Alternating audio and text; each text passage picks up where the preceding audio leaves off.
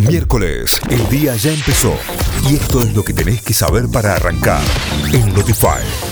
Ahora sí, vamos a las noticias. Títulos principales. El gobierno nacional evalúa medidas sociales y económicas después del resultado negativo en las PASO. En declaraciones públicas en un acto, el presidente Fernández dio por sentado que se tomarán medidas que incluirán relanzar un IFE con otras características, un aumento por decreto de jubilaciones, asignaciones familiares y de la asignación universal por hijo. El índice de precios al consumidor subió un 2,5% en agosto. El IPC registró una fuerte desaceleración en el rubro de alimentos y bebidas, que experimentó un aumento del 1,5%.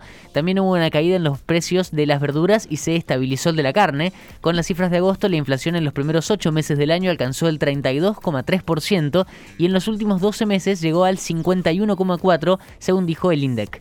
Murieron 176 personas y hubo 3.017 nuevos contagios de coronavirus en Argentina. Los internados de coronavirus en unidades de terapia intensiva son 1.851, con un porcentaje de ocupación de camas de adultos del 41% en todo el país. Más del 86% de los mayores de 18 años tiene al menos una dosis contra el coronavirus. Según informó el Ministerio de Salud de la Nación, se distribuyeron por todo el país casi 52 millones de dosis, ¿eh? 51.991.944.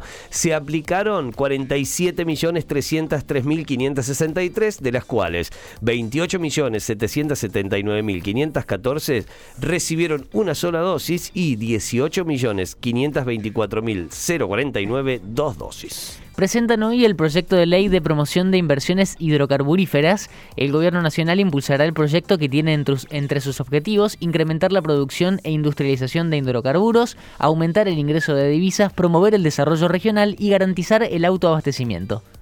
Ganó Talleres y sigue puntero del campeonato. La T le ganó 2 a 1 a Platense en el Kempes por la fecha 11 del campeonato de Primera División con goles de Fertoli y Auski. Eh, Scott había empatado para Platense en el gol de descuento. El equipo de Medina sigue de racha y alcanzó a Lanús en lo más alto de la tabla con 23 puntos. Además, Boca y Defensa y Justicia empataron 0 a 0. Hoy juegan Unión Estudiantes, Argentinos Patronato, Banfield Rosario Central y News River. Copa Davis, Argentina ante Bielorrusia con hinchas en las tribunas este fin de semana. Argentina con Diego Schwarman, Federico Coria, Guido Pela, Horacio Ceballos y Máximo González recibirá a Bielorrusia el sábado y domingo próximos por la Copa Davis con hinchas en las tribunas, según lo anunció la Asociación Argentina de Tenis. En, en el Buenos Aires Lawn Tennis tendrá la disponibilidad de hasta un 70% de su capacidad total de 3.500 espectadores para disfrutar de esta instancia de la serie de playoff de la reclasificación para el Grupo Mundial.